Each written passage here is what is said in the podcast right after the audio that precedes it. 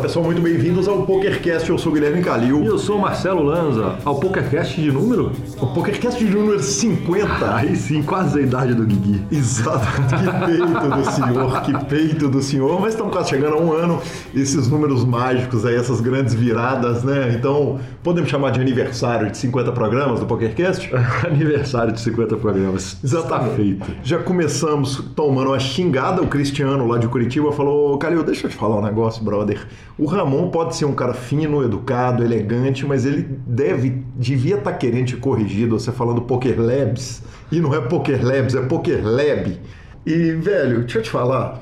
É lab no seu coração, Cristiano. Porque no meu, velho, cada um daqueles instrutores maravilhosos são um laboratório em si, entendeu? O Cláudio Davini é um laboratório, o Ramon é outro, então, enfim, fato é, mil desculpas, Ramon, desculpas, Tiago, desculpa aos ouvintes. É, aparentemente errei mil vezes, virou tradição, todo programa eu sou corrigido. No passado foi o transicionar, transacionar créditos. A gente tá com essa mania agora. Né? Exatamente, agora o bonito é corrigir o Calil. É, então, Cristiano, tá aí, tá falado.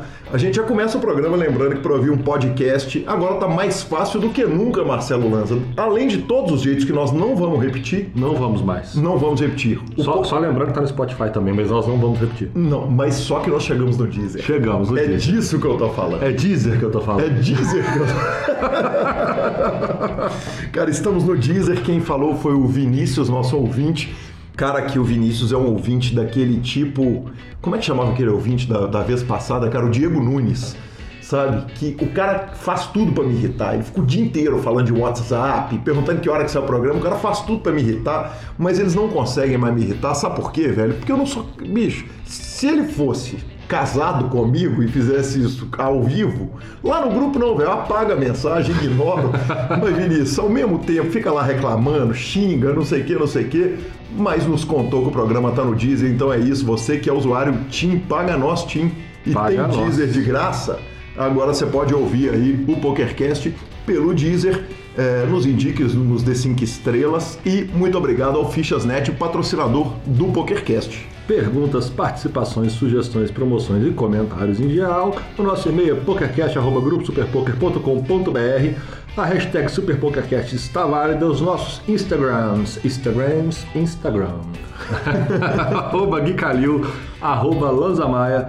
O nosso WhatsApp é 31 97518 9609. Não é mais grupo de WhatsApp, é grupo de Telegram. Se quiser participar, só mandar mensagem. Só mandar, exatamente. É, eu ouvi falar que o grupo, o PokerCast, é localizável pelo, pelo Telegram. Se você entrar no Telegram sem ter o nosso número, só procurar PokerCast lá, é capaz de chegar no nosso número. Então aí, alguém teste isso aí para nós. Sabe o que é isso? Tecnologia do Telegram. Tecnologia muito mais do Telegram, evoluída. muito mais evoluída, muito melhor do que a do WhatsApp. Então, estamos, o grupo está sensacional, altas discussões incríveis de poker, altas coisas que, inclusive, nós estamos deixando muita coisa para falar no programa que vem, que hoje é um programa especial com duas entrevistas. A gente já falou do, Ra do Ramon Falsim, é, que é a segunda parte daquela entrevista fantástica que começou no programa passado. E temos também uma entrevista que iam ser 10 minutinhos com o Sérgio Brum para falar do novo livro dele, A Mandala do Poker. Acabou sendo uma entrevistona de meia hora, foi legal pra caramba. Então aguardem direto para nossa sessão de notícias. Então vamos direto, lembrando que essa semana começa Puerto Iguaçu BSOP de 7 a 12 de fevereiro. Senhores, provavelmente hoje é sábado, mas na verdade é terça, logo começa depois de amanhã. É exatamente. é isso, gente, como sabe das coisas, né? Imperdível BSOP de 7 a 12 de fevereiro, primeira etapa 2019 com aquele ranking que só você sabe. Eu, esse ano, prometo participar de pelo menos duas. Aí sim. Provavelmente eu vou para que eu mais gosto, que é a etapa do meu coração do BSOP, que voltou para a pousada do Rio Quente, aquele lugar delicioso. E o Millions a gente sempre dá uma passadinha, né? Como não? Tem no mínimo dois, então, no nesse mínimo. caso. Bom, primeira notícia do dia, seguindo a linha, o Stars vem seguindo essa linha de, de colocar o jogo mais pro recreativo, com esse foco no recreativo vai banir os scripts de assento, é isso? É isso, Lanza. É... O que é o script de assento, para quem não sabe? Para quem não sabe é o seguinte, se o Lanza hoje sentar na conta dele numa mesa 1-2, Muita gente vai atrás. Não, imediatamente, na hora que você sentar, os scripts de assento botam cinco jogadores para te atender. A hora que eu quiser. É, Impressionante. Eles, eles não vão lá jogar contra você, não. eles vão te atender, eles vão te dar atendimento. Mas isso é importante, porque eles tratam bem o cliente. É, é, cara, isso é desimportante, porque eles tratam muito mal o cliente. É humilhante. Porque eles arrancam o cliente. É, é, um, é humilhante para um jogador para um arroba, para um, um, um nickname Lanza Maias, para um Gui Calil, sentar na mesa e de repente ele senta e seis caras magicamente aparecem no mesmo segundo, porque o script, o que, que ele faz? Ele pega, ninja, né? É, ele pega um jogador ruim e senta o profissional lá na, na, na, na canhota dele. E ele vai cobrir é, todos os jogadores ruins e é isso que os scripts fazem. Então Eles... ele monitora o site inteiro isso. e a partir do momento que aquele jogador que está detectado com aquelas stats ou com aquele gráfico que ele acha jogador que... fraco, o jogador fraco. recreativo, na tecnicamente. Senta é. na mesa, automaticamente esse jogador é colocado na mesa dele. Exatamente. Então, o que, que acontece? O PokerStars está banindo isso. É, a gente vai entrevistar o Zinhão logo, logo, que é um, um dos grandes jogadores de cash game do Brasil, já está convidado, gremista doente. Ele não deve estar muito feliz com isso, não. Mas vou te falar, nós vamos conversar a respeito disso na próxima entrevista de Cash Game. E, e, seguindo a teoria do PokerStars, que é o seguinte: quando você ajuda o recreativo, é, quando você tira o edge do profissional, dele massacrar, dele virar carne no, no rio de piranha, você acaba tornando o jogo mais amigável e melhorando o field. Então, de certa forma, o profissional vai acabar ganhando também. Sempre ganha. Com isso. Sempre ganha. Ele pode perder de forma imediata, mas ele acaba se você está aumentando a quantidade de recreativos no site, se você está dando mais oportunidade para o recreativo continuar jogando, sobrevivendo e divertindo, cara, esse dinheiro vai parar de alguma forma na mão do profissional. Só que, às vezes, esse atalho, né? ele pode demorar mais. Cara, ele, vai, ele pode continuar sentando na mesa do cara. Só que a diferença é que ele vai ter que procurar a mesa para poder sentar. Sim. É, o que acontece é o seguinte: eu tenho é, é, é declarações de gente querida, da família e amigos, falando o seguinte, cara, eu botava 100 dólares no site durava três meses. Agora eu boto 100 dólares no site dura dois dias. Eu não vou é, é, engatar assim. Então, de verdade, eu acho fantástico que o PokerStars tenha feito isso. Acho muito bom e, e acho que isso faz muito bem para o jogo. Então, na nossa opinião, mais uma medida assertiva do Sr. PokerStars. É, sem dúvida, cara. O Run It Once, por exemplo, que está chegando agora no mercado, que é do Phil Golfond, está entrando no mercado sem HUD. Não vai ter nem HUD. Então, acho que o PokerStars está caminhando para o certo. Justo. Bom, e finalizando, né? Tá acabando agora o Ozzy Millions. É, eu fiquei, vi que o senhor ficou bem chateado essa semana porque não tinha transmissão do mês, o senhor tava carbonizado. Chateado é pouco, velho. Eu tava carbonizado. A gente dá a notícia inteira, monta a mesa final, não, não tem transmissão. Não tem transmissão, GG. Parceiro, hein, velho? Tá louco. Cara, Brinkane está na mesa final do Ozzy Millions. Michael Dovek faz a segunda mesa final consecutiva no evento. Exatamente. Então, é, dois fatos. Na verdade, o, o Brinkane chegar, ele que é um jogador de super high stakes, desses, desses torneios de, de 100 mil dólares e acima é, chegar um torneio mais barato, é, um torneio de field grande, é uma grande notícia. Ele tem o menor stack da mesa, com sete faltantes, o torneio ainda está em andamento. Mas o Brinkane, por exemplo, ele é o 11 colocado na, na lista de dinheiro de todos os tempos, tem 25 milhões de dólares é, é, ganhos em torneio na, na vida inteira e pode dar uma bela aumentada já que o título desse evento, o título desse torneio vai pagar 1 milhão e 800, 1 milhão 850 mil Australian Dollars, lembrando que ele é ponto 7 do dólar americano. Então é um pouco menos do que isso em dólares americanos, mas 1 milhão 850, 130 para o segundo e 662 mil dólares australianos para o terceiro. O sétimo colocado já garantiu, os sete já garantiram 242 mil dólares australianos. Uma bela de uma paçoca, né, senhor? Uma bela de uma paçoca. E fechamos assim então nossa sessão de notícia. Você fica com a palavra do nosso patrocinador, o Fichas.net. Se você quer transacionar. Transacionar. Transacionar fichas. Se você quer comprar ficha, vender ficha é, do jeito que você quiser, liga lá pro Lucas, liga pro Fichas.net. É ele que leva o PokerCast toda semana até você é ele que paga essa conta toda, né, professor? Com aquela eficiência e com aquela presteza Exatamente. Aliás, todo mundo lá do grupo vai lá no, no, no, no Lucas, compra as fichas, cara. Os caras, é, é, a gente só vê declaração de carinho, é sensacional. Então fica aí com a palavra do Fichasnet e a entrevista, a primeira entrevista do nosso programa com segunda parte, Ramões Falsinho. O Fichasnet é o seu parceiro para compra e venda de fichas dos principais sites de poker online. Contrate o Fichasnet pelo WhatsApp 062 98130 6680 e negocie suas fichas com a melhor cotação do mercado. O Fichasnet trabalha com créditos do PokerStars, PariPoker, 888, Brasil Poker Live, PP Poker e EcoPace. Chame o Fichasnet, avise que chegou até eles pelo PokerCast e participe de promoções super especiais para os nossos ouvintes. E repetindo, o WhatsApp do Fichasnet é 062 9 8130 6680. O número está na descrição de nossos programas. Fichasnet, confiança e melhor preço para suas fichas.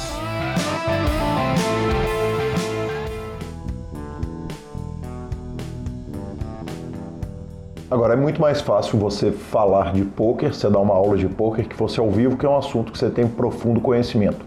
Do resquício de fobia social que ficou, ele é presente em alguma outra área, quer dizer, quando tá na balada tem que chegar numa mulher. Essas Sempre paradas. Dá uma, um, fica um pouquinho tenso, né? mas a gente vai, não, não, como a gente tem, então a gente vai. E, e um trabalho que eu sempre fiz ao longo dos, do, dos anos foi tentar me expor o máximo que eu pude. Resquícios eu tenho, eu me sinto desconfortável realmente quando eu falo sobre temas que eu não domino. Uhum. É uma coisa que está é, tá muito atrelada a, a, esse problema, sabe? Uhum. E, mas eu fico buscando alternativas, maneiras para que eu possa melhorar, nem que seja 1% todos os dias. E eu estou nessa caminhada aí ao longo dos últimos anos. Sensacional. E a gente vai falando da escola, vai misturando com você, que é uma história que ela está toda misturada ali, ela vem, toda embolada, mas aí vem a entrada do Tiago na escola. O Tiago é esse cara, né? O Tiago é o cara da organização, da sabedoria, o cara que vai pegar uma, uma escola de poker e vai aplicar aquele conhecimento de pós-graduação, MBA, etc e tal, na, na vida, escola. Né? Na, exatamente, porque é um cara que vai vir trazendo aquela bagagem política, mas estava aqui me mostrando como que ele controla quem é o cara que faz uma crítica ao seu site, que ele vai lá buscar o cara na casa dele, vai, vai telefonar para o cara para saber o que, que ele o que, que ele não gostou. É o cara que certamente criou o seguinte: se você não gostar do nosso curso em 30 dias, o seu dinheiro vai ser integralmente devolvido.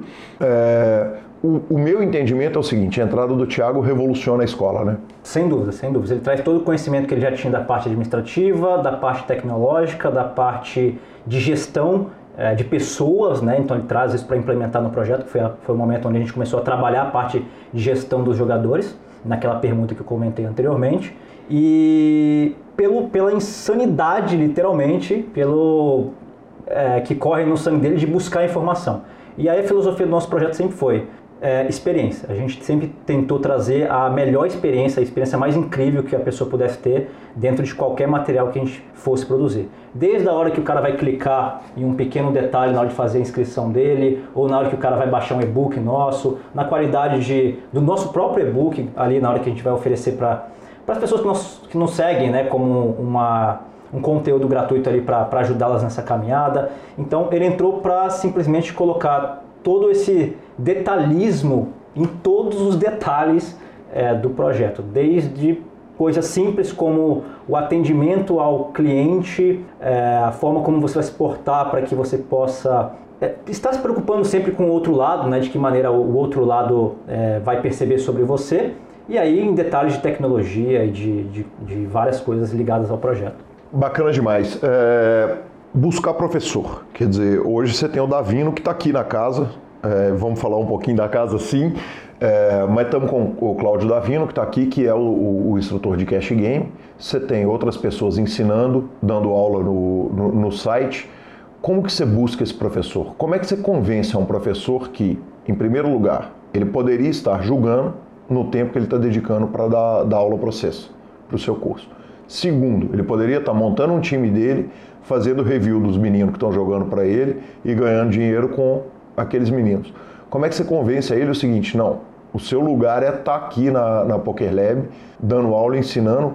E quem são sócios do projeto hoje, é, é dos professores? Quais dos professores são sócios? Bom, a gente parte da premissa que o jogador ele deseja né, fazer parte do projeto e ele conhece um pouco mais as nossas filosofias.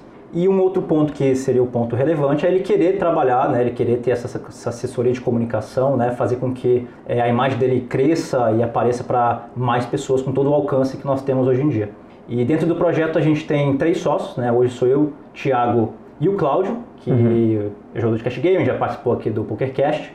Ele entrou também com sociedade com não só como o lado profissional, como o lado como jogador, como o lado da, da própria comunicação e fazendo para parte mesmo do dia a dia aqui, da, do desenvolvimento de ideias, do próprio lançamento do cash game como investidor também. Então hoje nós somos nós três sócios e somos nós que sofremos aqui todos os dias para gerar o maior de valor, valor possível para todo mundo. Quando eu capturei aqui o, o, o Tiago, que estava aqui do lado de fora monitorando a, a entrevista, eu estou chegando aqui e, e, e tendo a satisfação de gravar no QG, onde são gravadas as aulas.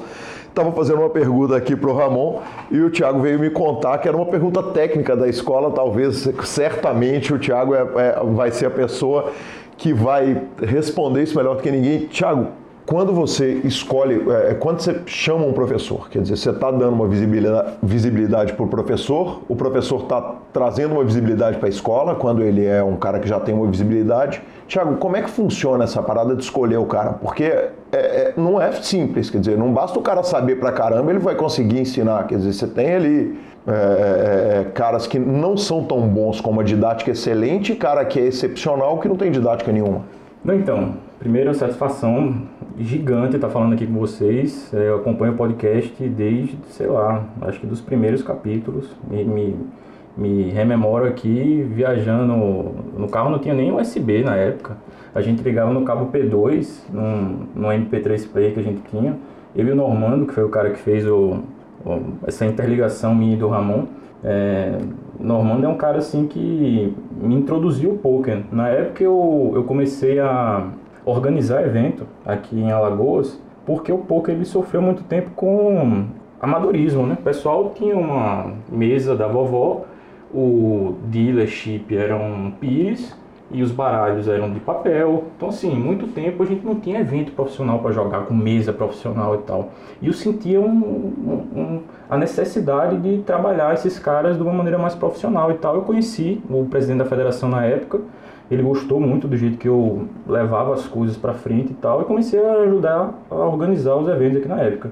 A gente realizou cinco campeonatos. Eu lembro que na época veio o pessoal de Salvador, descobriu no dia que a gente estava organizando o evento, ficou é, muito feliz em, em, chegar aqui e tal. Então esse foi o meu, meu primeiro contato com o poker e eu trago isso até hoje. Por que, que eu fiz essa interligação? É muito simples a gente encontrar excepcionais jogadores de poker. E na minha cabeça, tudo que a gente faz com relação ao empreendedorismo precisa ter tentativa e erro. A vanguarda, ela, ela demanda isso. Se você quiser ser o primeiro a fazer alguma coisa, velho, mete a cara, senta a bunda na cadeira e trabalha. Você vai errar, vai errar pra caramba. Mas você vai acertar muitas das vezes em momentos que você nem imagina que você vai acertar. Então, assim, a montagem, o plano de negócio que a gente tem quando a gente montou a escola, era muito simples, velho. É, a gente tem duas, dois modelos aqui simples de, de se trabalhar. Um, eu pago o, o instrutor, ele vai lá e produz um conteúdo para mim. E dois, é, eu vou começar a trabalhar a imagem desse cara. Porque na época, assim, a gente tem hoje pouquíssimos ídolos, caras que estão na mídia, que todo mundo conhece. Você fala assim, velho, jogador de pôquer você conhece é quem? Eu cito na mão, assim, cinco caras que você vai falar, que todo mundo vai falar. Mas, velho, no Brasil, assim, por tirar de. Sem, sem modéstia nenhuma, tem 50 excepcionais jogadores. Assim, caras que estudam, que masterizam o jogo, é, caras que estão rodando o circuito, tanto internacionalmente como nacionalmente. Então esses caras eles são excepcionais jogadores. O grande diferencial que a gente tem hoje é simplesmente fazer com que o cara seja um excepcional professor também. Só que aí tem um abismo. Existe o cara que é o jogador que todo mundo sabe que tem resultados incríveis, mas quando ele chega na, na frente da, de uma turma, num workshop, num, numa aula sobre conteúdo que ele, ele sabe aquele conteúdo, mas ele não consegue transpor aquele conteúdo de uma maneira didática, fácil, absorvível. Então eu bati muito cabeça nesse tempo. É, de saber reconhecer se o cara é um excepcional jogador e também professor. Então, assim, eu fiz tentativa e erro com dezenas de jogadores aqui, que não vem ao caso citar, mas que eram, na época, jogadores incríveis mas que na época de colocar a aula para acontecer, ele travava.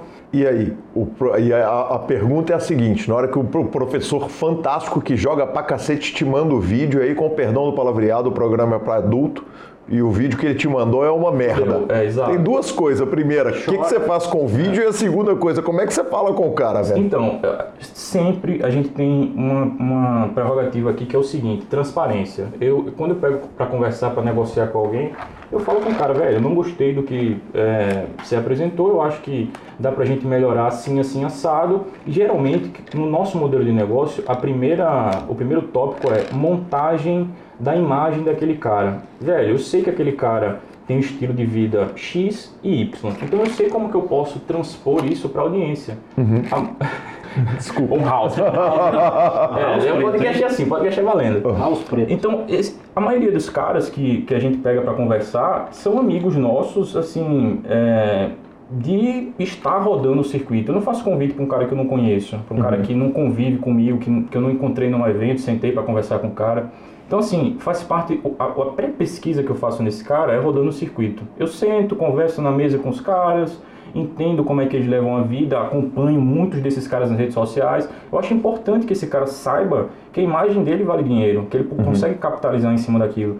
Então, a maioria das pré-entrevistas que eu faço já é muito bem. O target já está muito é, direcionado. Eu sei como é que eu vou encaminhar aquele determinado jogador a se tornar um professor. Então a primeira coisa é receber o cara aqui no QG, faça um treinamento com o cara, geralmente isso dura, dura 3, 7 dias, é, faça o cara entender como que ele precisa se portar, tanto da forma como professor, quanto do que ele consegue levar de informação para a audiência. A nossa premissa, a, a, a premissa da Poker Lab enquanto uh, escola, o propósito não é vender curso, não é matricular alunos, é gerar valor. A partir do uhum. momento que eu consigo gerar valor para a audiência, o dinheiro é consequência, é, é, resquício do trabalho bem feito que a gente faz. Então é isso. O que, que eu faço? Seleciono, sei lá, 15 nomes, sento com os nossos sócios é, e faço uh, uma planilha do que, que eu acho que o cara consegue abordar, que ele sabe com proficiência, porque existe um, um esse lado do, do cara ser um excepcional jogador, mas na hora de dar aula o cara não sabe passar o conteúdo, ele não tem didática, ele não tem empatia, ele não sabe é, se portar depois. Na rede social dele é tudo lindo, maravilhoso. Velho, poker não é isso. Você chega num determinado ponto que você precisa mostrar pro cara que você tá ali sentando a bunda na cadeira, jogando 13, 15 horas por dia e que você viaja. Viaja, beleza. Mas você viaja com o cu na mão, porque você tem hospedagem para pagar, você tem passagem, você tem investimento do Bahia. Muitos desses caras jogam com investidor e, porra, assim, precisam oferecer um, retorno sobre investimento que faça com que esse é, investidor dele fique feliz. Isso tudo faz parte da, da do, do, organismo que é o poker. Então, tudo isso se encaixa para que o cara seja um excepcional professor. Esse lance de ter um abismo entre ser um excepcional professor e ser um excepcional jogador, ele é de treinamento. Óbvio que tem caras que têm aptidão, tem caras que eu sento, o Pitão é um cara que tem uma aptidão absurda. Ele nunca estudou como é que ele dá aula, aquilo ali é nato dele, ele nasceu com aquela, com aquela aptidão para isso. Então eu sento para conversar com o Pitão e falo, Pitão, o que, que, você acha da gente abordar assunto tal, tal, tal, tal, tal? Ele fala, Tiagão, eu não sei é, se eu tenho proficiência para falar sobre isso, isso e isso, mas eu sei que na aula, quando eu estou dando para o samba, eu mato nisso, nisso, nisso e nisso. Então uhum. vamos, beleza. Então a parte de montar o curso do início é, é, é primordial que eu saiba exatamente quais caminhos que eu vou percorrer. Tendo esse mapa mental bem feito, eu sei o cara que eu vou correr atrás. Eu sei o cara que manja pré-flop é, com maestria porque ele joga torneios, sabe? O Kowalski, por exemplo. Quando a gente dava aula de, de Sitting Go Hyper Turbo, velho, o Kowalski matava, destruía. Ele era supernova elite, um monstro. Ele era supernova elite, só que o gráfico dele, quando você colocava no Sharkscope, era para baixo. E o pessoal não entende que ele tem hackback de 80%, é uma pancada. Eu nem lembro se era 80% X, ele tem um hackback absurdo. Então, quando chegava num determinado ponto que você colocava aquilo dentro de um, de um software, que você insere o rakeback ali dentro, o gráfico dele é para cima, é um tiro, é um absurdo uhum. de lucratividade. Então, saber analisar esses números e fazer com que esses números se convertam, se, se, se assim, a gente consiga solidificar isso, é, é que fez o diferencial da, da escola ser é o que a gente é hoje. Eu tive a, a, a ajuda de vários caras desses para formatar como é que o modelo de negócio se uhum. consolida, mas é tentativa e erro. Existem acordos que a gente faz de trazer, por exemplo, a gente tem dois recentes instrutores que eu acho, na minha opinião, vão ser os caras que vão despontar no Brasil hoje, que é o Cavalito, é, o Alexandre Mantovani, é um cara sensacional. Ele leva para a vida dele a profissão como se um médico, um neurologista levasse a vida do paciente dele que tivesse ali à beira da morte. Assim, ele, tudo dele é extremamente sério. Ele é um cara metódico. O, o, o Caneoia também tem esse, esse lado. Eles tratam o corpo deles como uma ferramenta de trabalho. eles sabem o que, que eles precisam se alimentar para estar tá bem no, no momento que eles sentam para jogar, no, na metade da, do grind até o final do grind, ele parece que o cara sentou ali e começou a jogar há 30 minutos, pô, o cara tá jogando há 13 horas. Uhum. A maioria dos profissionais de poker estão tendo a preocupação de saber como potencializar o seu corpo e a sua mente para fazer com que o seu retorno sobre investimento seja duplicado, triplicado, quadruplicado. A maioria das pessoas estão começando a, a, a trazer isso para o seu aspecto profissional e tem entendimento que é, o poker ele é um esporte mental que demanda muito esforço físico. Você está sentado na cadeira, mas velho, o seu corpo está ali sendo massacrado. A quantidade de, de é, enzima que você está queimando, enfim. É, esse é um papo para a gente falar em uma vida. É uma vida. Mas assim. Mas, mas é, é mais fácil para você, como gerente de escola, falar disso. Porque por mais que você não tenha um horário, é, é, é você vai trabalhar 20 horas, 30 horas, 40 horas seguidas, Quer dizer, é, a gente vê que a Poker Lab é uma escola preocupada com essa questão de nutrição, de, de psicológico. Exato. E, e, e aí nós vamos falar com o Ramon é, a respeito disso, dessa, dessa questão toda. O que aconteceu aqui agora foi um anúncio de chegada do Cavalito em primeira mão, Tiago? Na realidade, é, na realidade o Cavalito ele já foi anunciado. O Cavalito e o, e o já foram anunciados. Inclusive eles estão chegando no QG agora no final do mês. A gente vai realizar, uh, começar a gravar um material bem, bem complexo deles. É, o, o Ale vai ser responsável por um material bem avançado que a gente não estava trabalhando isso. E eu quero trabalhar isso também porque, assim, o nosso público demanda muito é, esse tipo de assunto chegou num determinado momento ali que a gente estava gargalando em, em trazer esse material mais aprofundado. E eu precisava ter esses caras mais, uhum. mais matemáticos e tal. E o Ale foi um cara que eu, que eu mirei e que eu acho que vai, porra, próximos, os próximos 3, 5 anos vão falar melhor sobre números, mas esses caras estão chegando num nível bem acima da média, bem acima da média. Que sensacional, Inclusive, obrigado. Hoje Thiago. o Ale, para mim, é a referência como jogador em níveis técnicos. É, é um ponto um pouco complexo para abordar, né, sobre quem são os melhores jogadores e tal, isso é muito mutável, mas ele é para mim a referência como jogador hoje. Ramon, vamos por partes. Eu, eu, eu, passei agora um perrengue que foi o seguinte: alguns jogadores que passaram pelo PokerCast defendem que um apoio psicológico, um apoio nutricional são absolutamente essenciais. É, nós tivemos outros jogadores que falaram o seguinte, é o caso do Pitão, por exemplo. O Pitão falou, olha, da, do Caneóia e do Cavalito não dá para falar que os caras são dopados. Eles são dopados pela meditação, então é diferente a, a, a treta com eles. E tivemos recentemente um, um, desacordo meu com o Garrido, na entrevista passada aqui no, no, no PokerCast, que ele falou, oh, eu acho que não precisa de tanto, de tanto acho que dá para fazer sozinho, dá para aprender sozinho. Quer dizer, você contou pra gente, abriu o coração aqui a respeito do histórico de pânico social seu, é, e eu fiz 10 anos de psicanálise, sou medito diariamente, então eu, eu venho de uma escola que eu acho que, que, que o, a evolução do lado psicológico ela é absolutamente essencial para o jogador. Qual que é a sua crença? Em primeiro lugar, dá para ganhar sem beber? Time que bebe, time que, que, que, que, que, não ganha, time que não bebe ganha. E segundo, é, é, é do, quando você está falando com o seu time, é a opção do jogador? A hora dele é dele. Tá, é, time que bebe ganha também, claro. Mas nós temos uma preocupação muito grande com a performance e, inclusive, mensalmente eu faço questão de bater um papo individualmente com cada um dos nossos jogadores, porque isso faz com que eu entenda de maneira mais profunda o dia a dia deles, quais são as dificuldades que cada um tem, como a gente conversou, né? Cada um tem um problema para resolver na vida individual, seja na parte social na parte financeira. Eu acredito piamente que um equilíbrio das suas emoções, uma busca, é... a própria meditação que você falou que faz a prática também, ela colabora nesse aspecto. Então, para muitas pessoas, o lado social, é, o fato de beber, é o lado para você buscar talvez certa confiança. Vai uhum. fazer com que você tire um pouco do estresse e do seu. Claro, de forma social sempre. Uhum. Vai fazer com que você tire um pouco do seu estresse e de toda aquela, aquela energia carregada do, do seu grind.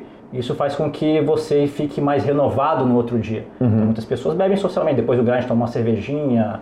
Ou 50. É, ou 50. Mas ah, claro, toda a experiência que eu tenho sobre tudo que eu estudo, há uma perda de, uma perda de rendimento, claro, e é uma preocupação que nós temos no projeto, é uma preocupação que eu tenho individualmente com cada um, é por isso que eu gosto de entender um pouco mais do lado pessoal deles. Então, quer dizer, você é, é, é se preocupa com o que, que o jogador está fazendo na hora livre dele? Num, num, o jogador que é do seu time, se você vê que é um jogador que uma vez por semana ele vai explodir, isso te incomodaria como chefe deles? Não, o que acontece hoje no time é o seguinte, a gente tem uma... uma todo, toda empresa tem um manual de boas maneiras. Com, uhum. com um time de poker não é diferente, isso, isso acontece com todos. A gente tem temos um grupo de diretores e proprietários de times que a gente troca informação. Isso é importante. Qualquer empresa, você chega em congresso, a empresa está lá trocando informação e isso acontece também em time de poker, porque a gente está cada vez mais, é, abre aspas, profissional na gestão da empresa. A gente tem um manual de boas maneiras. O próprio Pitão, pô, o Pitão é um amigo meu pessoal, frequenta a minha casa e tal. O Pitão ele não bebe enquanto ele está jogando. Pitão, não, de forma alguma, claro. É o cara mais profissional que um time de poker poderia ter. Se ele quer estourar uma vez por semana e ele promete para mim que no outro dia ele vai estar tá apto a exercer a função dele, tanto quanto se ele, se ele não tivesse bebido nada, pau na máquina, velho. Vai lá uhum. e destrói, mostra, brilha, faz Sem teu nome. concordo 100%. E agora sim, esse lance de ter obrigatoriamente que tomar conta do corpo, claro que isso é uma baboseira, cada um sabe o que faz ou como funciona o seu organismo. O Garrido é um monstro, ele sabe como que ele hum, é, manobra ali aquela máquina que é o corpo dele. Se ele, se ele entendeu que o corpo dele funciona muito bem, é, se alimentando com o que as outras pessoas acham que faz, é, que traz malefícios, velho, segue o baile. Cada... O, o bom do jogador de poker é isso, ele sabe manobrar a ferramenta que é o corpo dele. E isso não necessariamente significa que porque o Pitão tomar 10 Heineken na sexta-feira, na sexta-feira ele nem toma. Ó, ele joga quarta, quinta, sexta, sábado, domingo. Não, a Seis, festa do Pitão é na terça, é, é a Pitão acho... Tuesday Party. Você pode ter, você tem que comemorar suas mini vitórias, as suas médias vitórias e suas grandes vitórias. Isso é importante para o ser humano. O ser humano ele precisa ter prazer, gozar a vida de uma maneira positiva. É, se o cara quer colocar um pouquinho de teu alcoólico no corpo dele pra pô, ter um barato lá, massa, segue uhum. a vida dele. É, vai... Cada um comemora da maneira que quiser. Exato, eu não acho que isso vai influenciar realmente no, no, no, no dia a dia do, do, do, profissional. Comparar um neurocirurgião com um jogador de pôquer é uma heresia. Você vai beber enquanto você está operando uma pessoa. Velho, são mundos e universos diferentes. Mas eu acho sim que se você tiver um dia a dia regrado, uma alimentação regrada, você está sim usando cheater você está acima da média mesmo. E, e a tendência, se você falar para o dono do time que ele vai estar tá achando massa, que você está jogando 13 telas, enchendo o cascalho positivo, velho, faz isso com o seu time e me, me mostra números depois. Eu nunca vi isso acontecer é, e ser positivo. Agora sim, você chega no VSOP, é um momento ali de você tá, porra, é, encontrando seus amigos, caras que você joga todo dia online, mas que você não vê, que você quer trocar informação com o cara, você quer, porra, é, ver como é que ele está é, de vida. É o momento ali de você chegar e, pô, é, realmente ter um lazer. Não acho que a maioria dos caras, é, time que bebe num time que é, bebe e ganha tão bom é tão bom quanto time que não bebe e ganha também né? é saber direcionar o seu a, a máquina que é o seu corpo e, e, e, colher os benefícios disso cada um vai saber o que fazer eu acredito piamente que o Pitão tá certo e acredito piamente que o Garrido também tá certo é, cada cabeça é uma sentença. Um... Da mesma maneira que o Cavalito tá certo Exato. e o Canel é também. Sem dúvida. É, Ramon, existe uma, uma questão que é a questão do marketing da escola. Quer dizer, o, o marketing de uma escola, quando você vai vender o curso para uma pessoa, você está vendendo.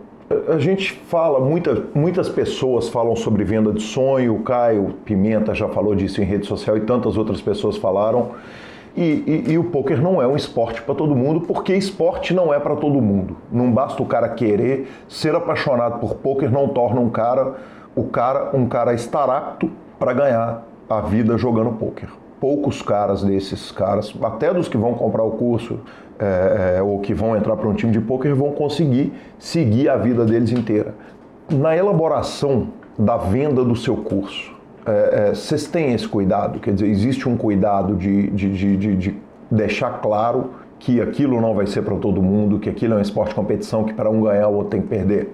Sim, sim, com certeza. E dentro dos nossos módulos iniciais, a gente tem um período dos nossos cursos, que a gente chama de período de reembolso, onde o cara pode assistir boa parte do nosso curso, módulo 1, 2, 3, 4, e avaliar se para ele aquilo fez sentido, se, se o poker é para ele ou não é.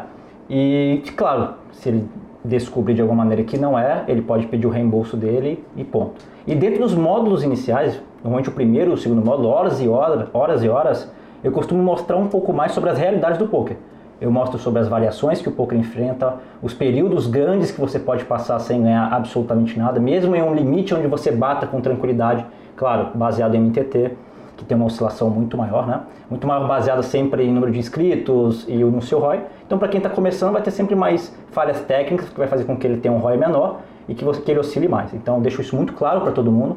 Mostro também sobre o fato de você você não vai ganhar na maioria dos dias no poker, então em cerca é um dado que muitas pessoas que estão começando não sabem, mas cerca de 75% dos dias nós jogadores de MTT não ganhamos, a gente fecha negativo e são aqueles hits ali que fazem com que a gente tenha aqueles gráficos consistentes para cima, né? É, quando você olha em uma, em uma escala maior, claro, né? Mas ali no curtinho as pessoas não estão enxergando aquelas oscilações de 5 vezes na semana. Você pega lá, eu joguei 1.300 vezes é, 1.300 sessões na minha vida, 800, 900 foram negativas. Então a gente tem essa preocupação de passar detalhadamente o que é o poker, quais são as dificuldades que cada um vai enfrentar e se ele identificar que não, peraí, não é isso que eu quero, beleza, GG, pede o reembolso e vai ficar tudo bem. Bacana demais, Ramon. É, a gente vai chegando num, momento que vai apertando o, o horário e todo mundo quer saber dessa vida de novela do senhor aqui na, na, na praia, é, essa vida fantástica nessa casa que muito parece uma casa de um reality show. Eu, eu outro dia brinquei da dica cultural de férias com o ex da MTV e essa casa tem, tem a cara toda de reality show, né? Aquela cozinha acoplada com a piscina, churrasqueira. Já cheguei aqui com churrasco acontecendo, a turma. Estamos é, no QG ideal, quer dizer, esse QG é o QG dos sonhos e qual que é o projeto para essa casa fantástica que vocês têm?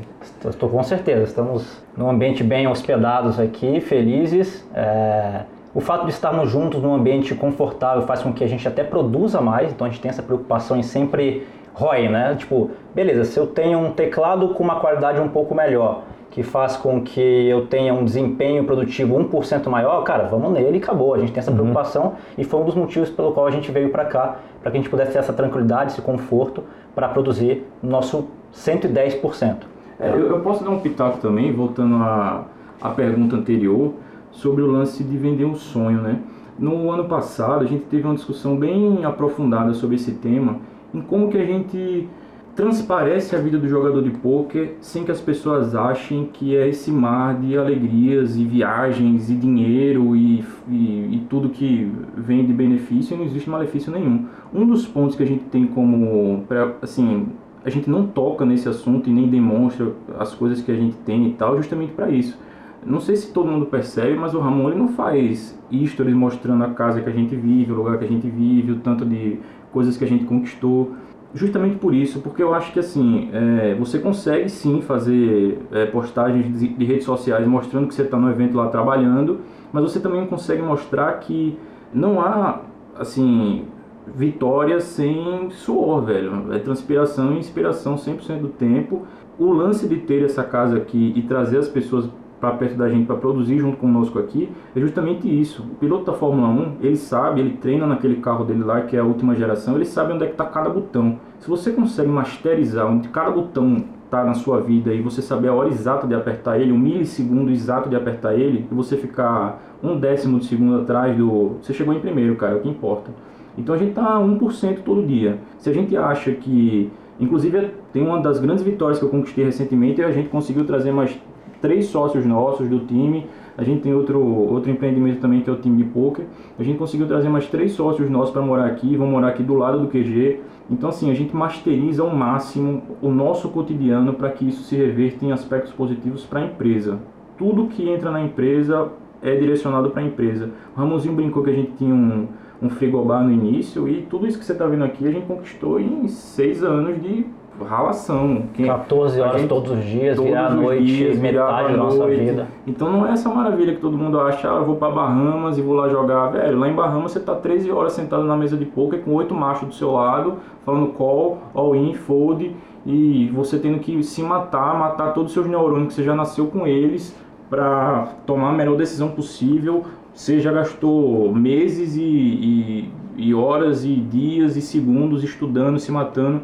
Então a gente sabe muito bem como é que a gente transparece a imagem do jogador de pôquer para que os caras saibam que é positivo, você tem benefícios, recebe em dólar, você não tem chefe, assim, os caras que não jogam para time de poker, mas também tem muita responsabilidade, velho. O cara, o, o autorresponsável, ele é muito mais responsável do que alguém que está trabalhando numa empresa e tá o seu chefe toda hora lá. Você, você, tem que saber o horário que você toma café, é, que você joga sozinho, você está na sua casa ali, você sabe que o seu computador ele pode dar um pau ali naquela hora, você tem que ter um backup, tudo isso tem que ser bem pensado. O jogador de poker trabalha pra cacete. Quando a gente vai fazer uma abertura de matrícula do curso, a gente mostra os alunos que obtiveram sucesso.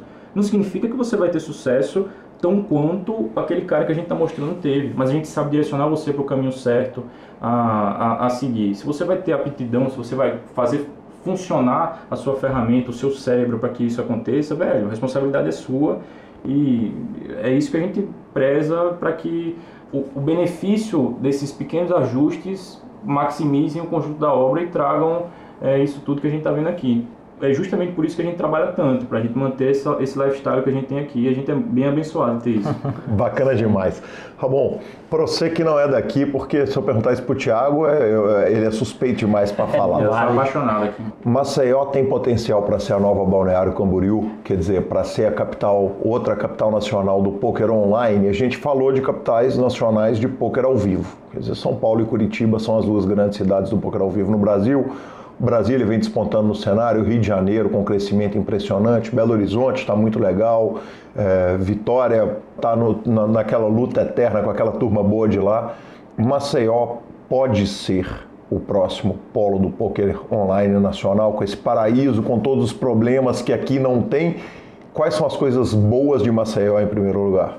As coisas boas, praias, praias quentes e cristalinas, depois da, da sessão ruim ali do domingão, você na segunda-feira de boa, relax, é muito bom. E pelo, pelo que eu venho acompanhando do mercado aqui, acho que não, assim, um processo vai ser mais lento. Se for, vai ser muito balneário lento. Balneário é o concurso, balneário... É... Por que que não? Quer dizer, o que que impede um jogador do online e aí eu não estou falando de poker ao vivo, porque os caras de balneário não jogam poker em balneário. O que que impede um, um, um, vários times de fazer um monte de QG aqui? Eu acho que um dos motivos, um deles, é a malha aérea. Você tem uma conexão muito ruim, os preços de passagem daqui para São Paulo eu não consigo achar passagem por 700 reais. Então eu, as passagens são sempre muito caras.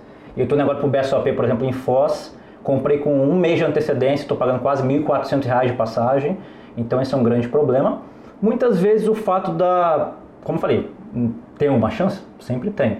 Mas o fato de ser menos conhecido aqui de sair menos na mídia, a cidade, muitas vezes a gente está Globo ou televisão, Rio de Janeiro, Copacabana, São Paulo, Balneário, e o Nordeste ele muitas vezes fica um pouco de lado, assim, e isso pode dificultar, sim, mas muitas vezes é uma escolha das pessoas de estarem mais próximas da família, no Sudeste, Centro, né?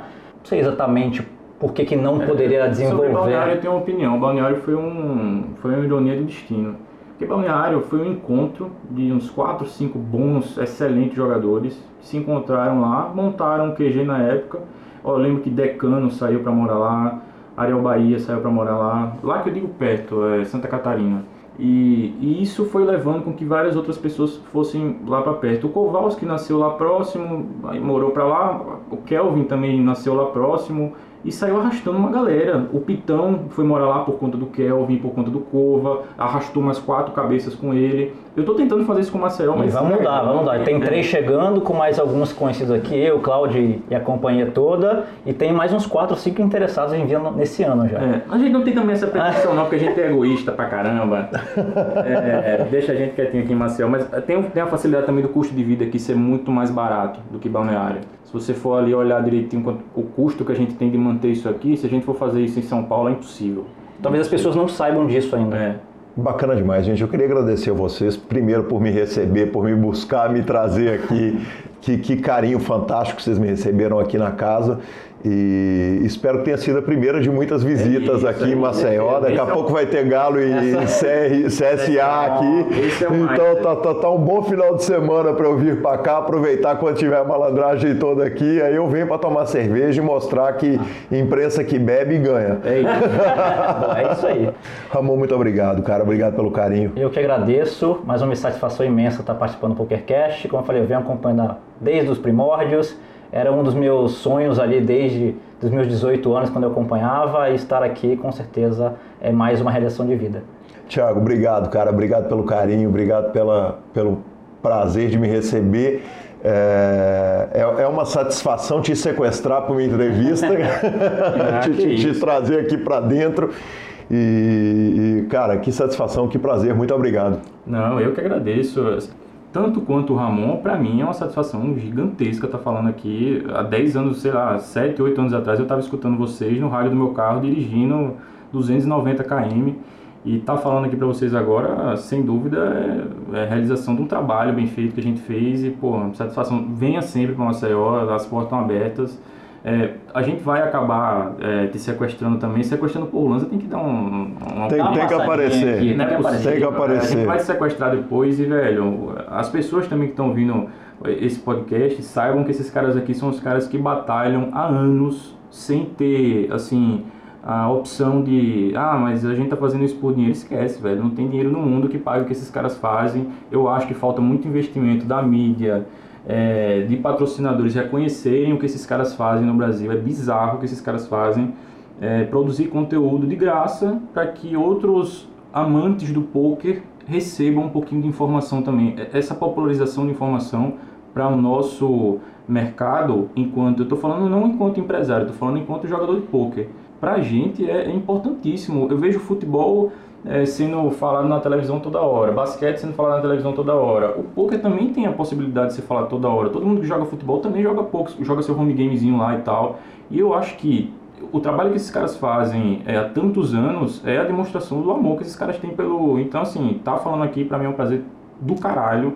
E espero que seja. Você estava comentando que era o número 100, próximo do número 100, que a gente te- esteja falando no próximo número 200, 300, 400, porque assunto não vai faltar. É Até velhinho, certinho ali, cagado. Com certeza. Vale, vale uma curta explicação seguinte: são 50 agora pelo Super Poker, mais aproximadamente 50 ali atrás, então de fato são quase 100 podcasts.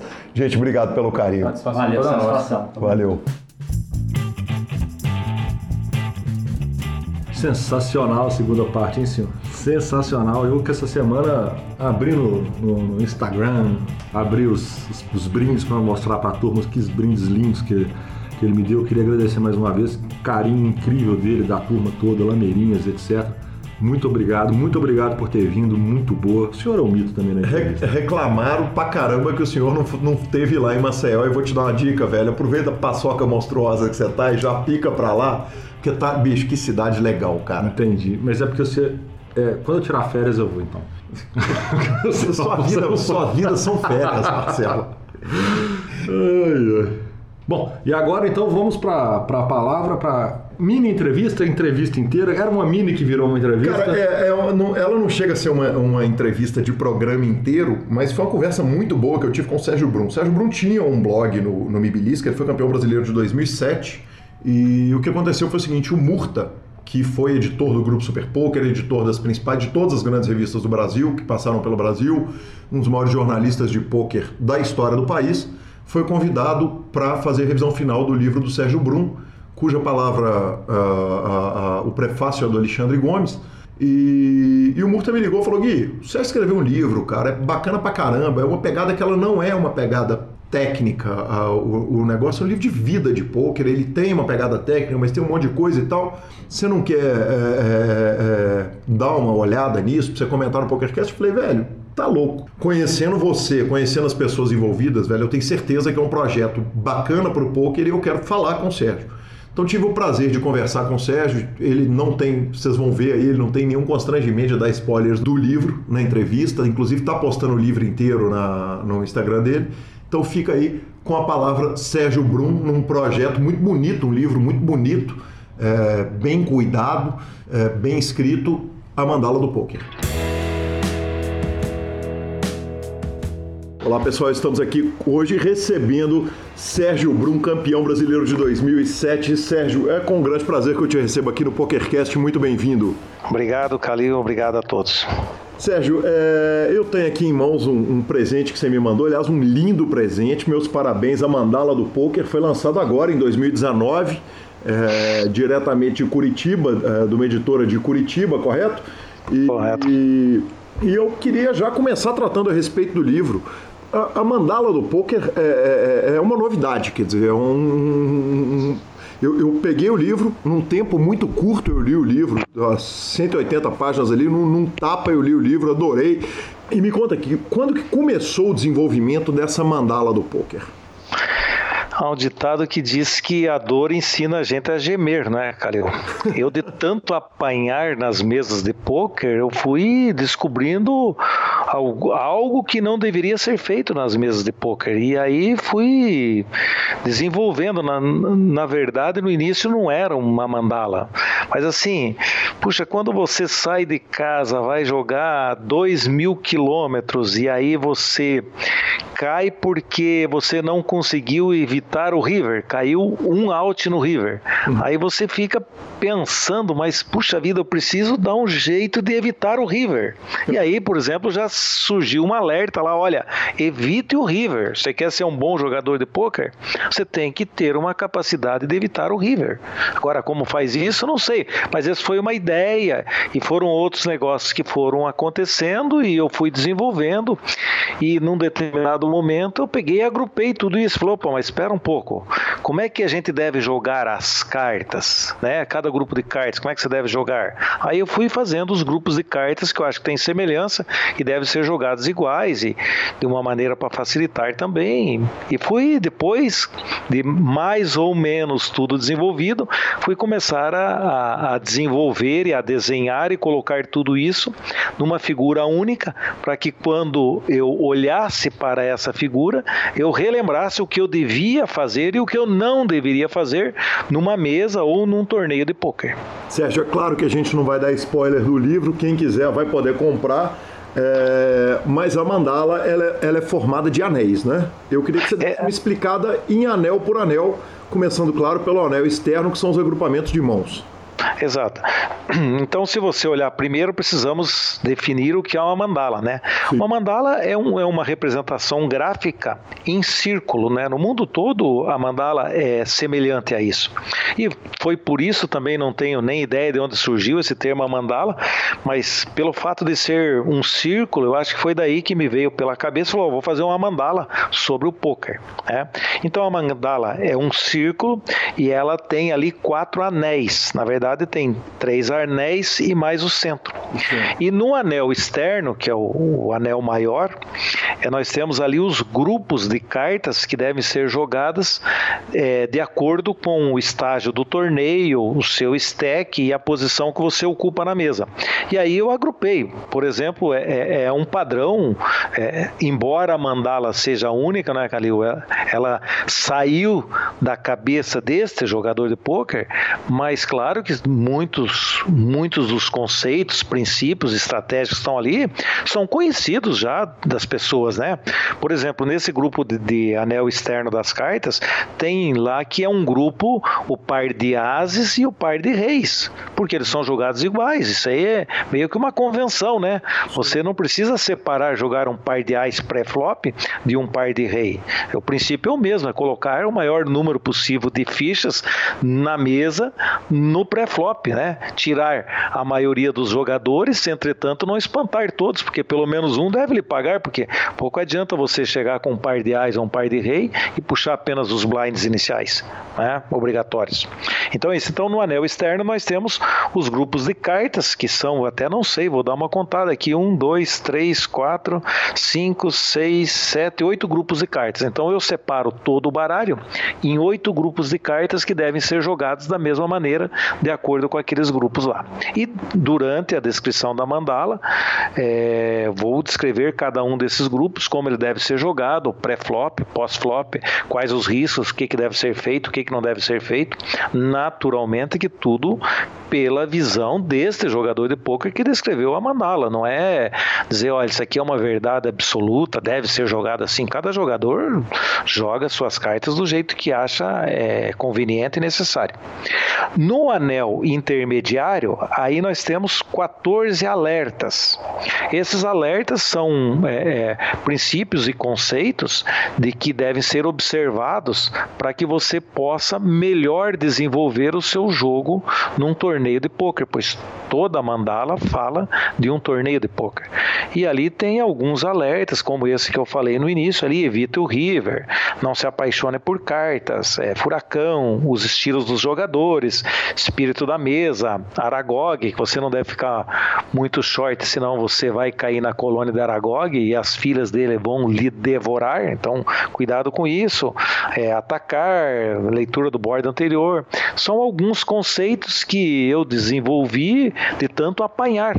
E aí falo, ó, isso eu não devo fazer, ou isso eu preciso tomar cuidado. Quais as perguntas que devem ser feitas antes de você entrar numa mão, que são oito perguntas que você deve responder. Então tá tudo isso descrito. E no anel central, que não é o centro, no anel central, ali nós temos o torneio dividido em quatro estágios, que eu utilizei de forma é, figurada os elementos da natureza para facilitar o entendimento para a gente poder conversar. Então, no início do torneio eu chamo de elemento fogo, no meio do torneio elemento terra, no estágio intermediário entre o meio do torneio e o final de elemento ar e no estágio final de água, né? Porque é o elemento água que está ali, mas apenas para efeito é, é, figurativo, isso aí para a gente poder entender.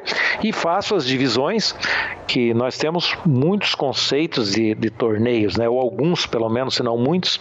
Mas assim, eu divido o torneio em apenas quatro estágios. Na verdade, são três estágios e mais um estágio intermediário. Início do torneio, quando o average está acima de 50 big blinds. Meio do torneio, quando o average está, o average está entre 50 e 20 big blinds. É, estágio intermediário, que é o estágio entre o meio do torneio e o final do torneio, quando ele está entre 10 e 20 big blinds, que é o elemento ar, e quando o torneio estiver com a average abaixo de 10 big blinds, aí você está no elemento água. E naturalmente que cada um desses elementos, cada grupo de cartas daquele do anel externo tem uma técnica, uma tática, uma estratégia diferente de ser desenvolvidas. E aí eu faço a descrição nisso.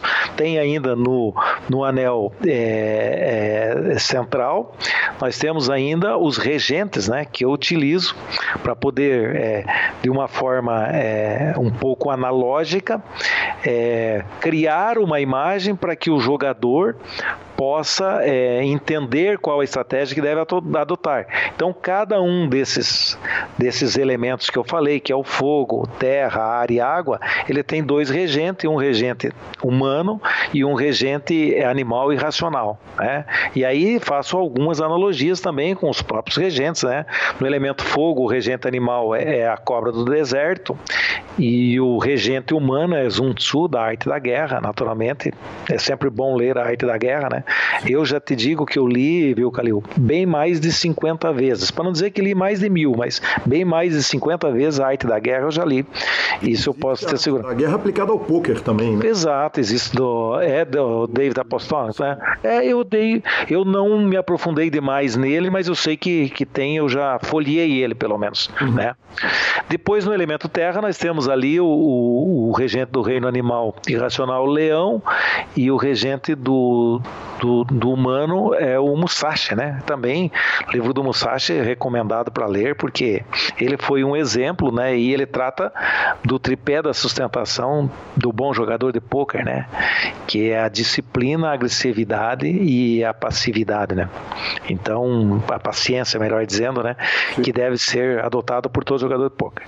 No estágio daí do ar, que é o estágio intermediário, o elemento é ar, nós temos ali Toranaga, né? Que foi um, um, shogun do Japão, né? E foi um, um estrategista de guerra e, e ele foi tão hábil que assim que ele conquistou o shogunato, ele conseguiu garantir a dinastia dele no poder do Japão por mais 300 anos, né? Então, o jogador de pôquer só tem a ganhar se também é, ler Shogun, né? E temos ali o regente do animal irracional, a águia, que voa, atua tanto na terra como na água, né? E é também um animal que deve ser entendido e observado para você adotar algumas estratégias nos torneios de poker. E no elemento água, que é o último dos elementos ali. Nós temos ali o tubarão, né, que é o regente do reino animal irracional, e temos o gladiador. Nesse caso é o gladiador Maximus do filme O Gladiador. Que, que retrata bem e na descrição da mandala lá eu digo, olha, nesse estágio da água, infelizmente é, é muito duro dizer a um jogador de pôquer, mas fala no final do capítulo capítulo 16 lá da água diz o seguinte: é duro dizer a um jogador de pôquer, mas nesta hora somente Lady Luke poderá socorrê-lo, porque é só a sorte.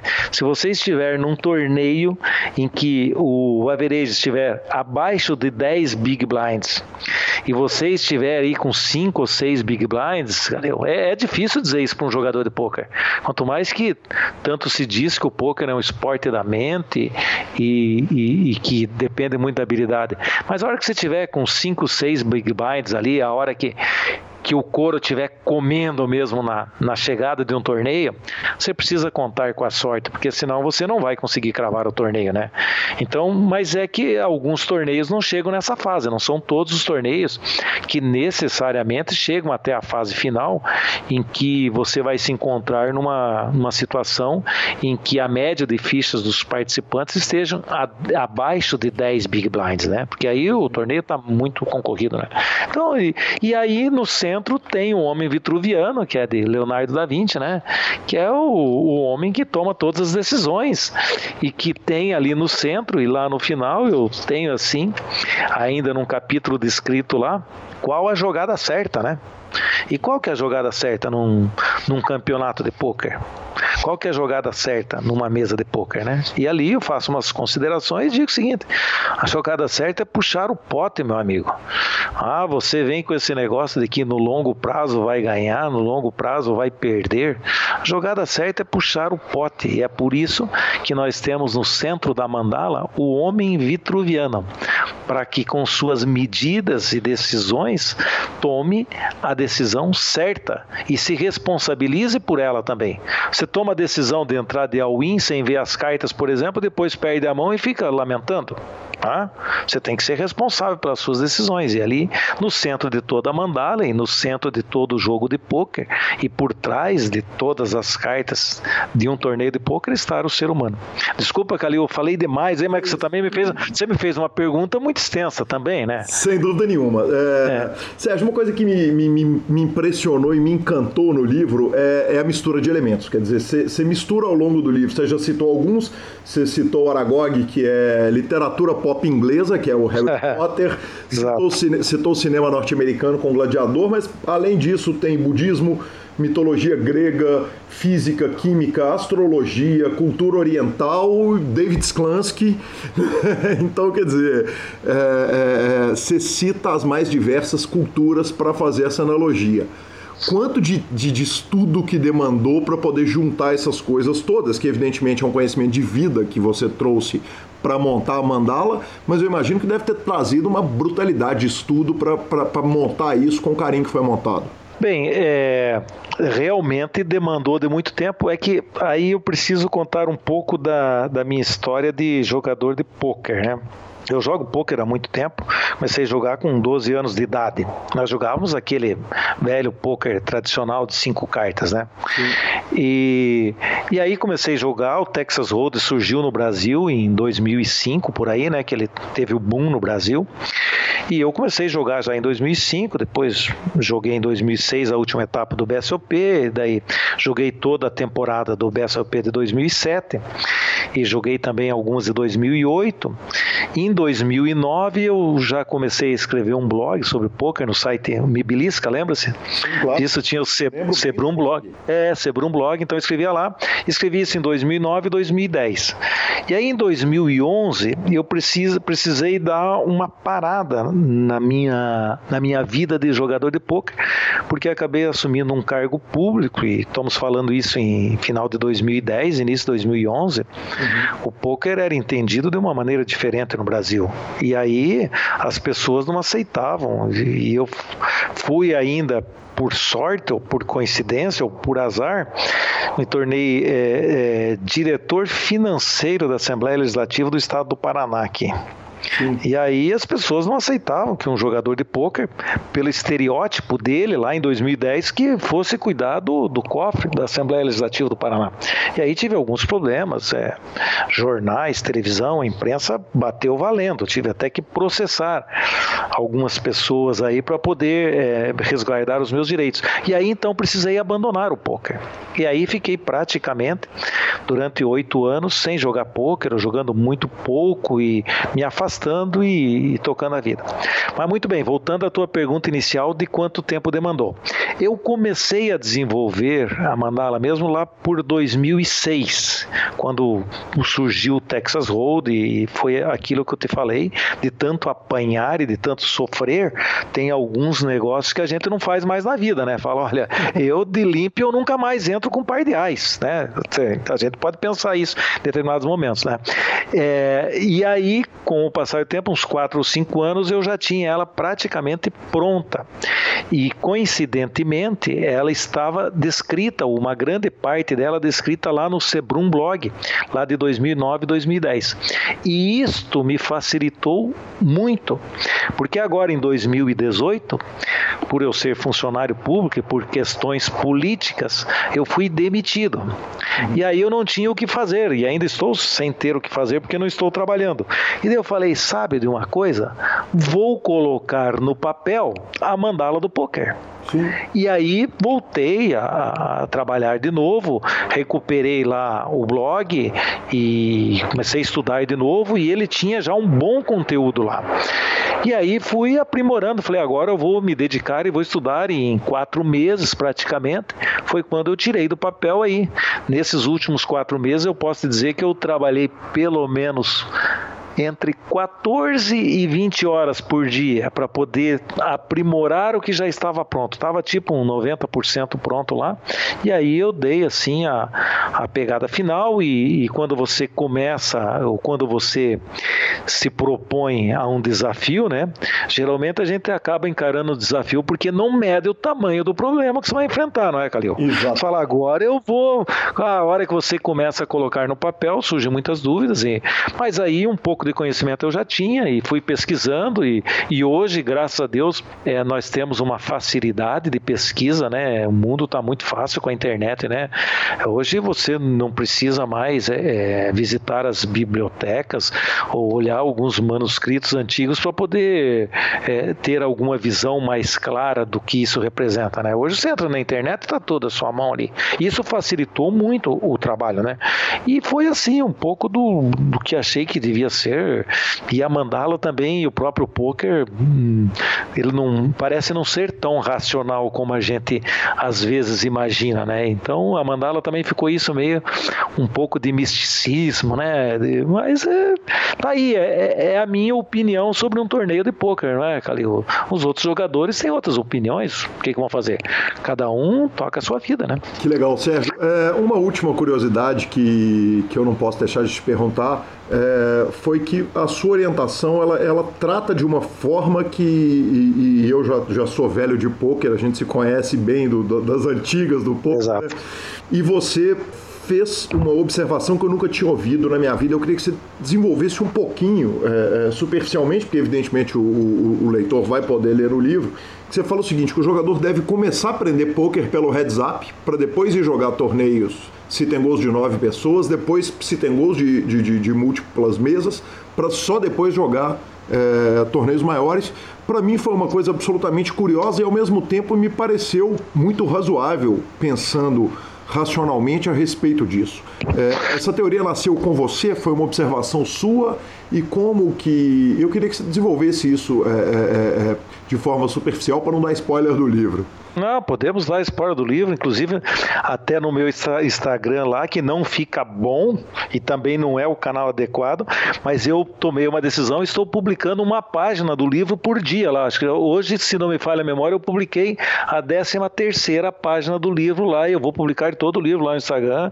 E assim, não é o spoiler ou, ou, não é porque a gente vai comentar, não é, Calil? É. A pessoa vai deixar de, de adquirir o livro e, e, e, também, quando eu escrevi, o meu objetivo não foi me tornar um milionário escrevendo, descrevendo a mandala do poker. O objetivo foi colocar no papel a minha opinião e tá ali, né? É, e, e, o, e o ato de você também sintetizar as tuas ideias acaba fazendo com que você tenha um ganho de aprendizagem também, né? Isso eu tenho consciência. Não é porque eu gastei um tempo para colocar no papel os conceitos e os princípios e as estratégias da mandala do poker é que eu não tive um ganho também, porque eu tive que rever conceitos, princípios, estudar o, e, e, e, enxergar claramente o que a gente queria.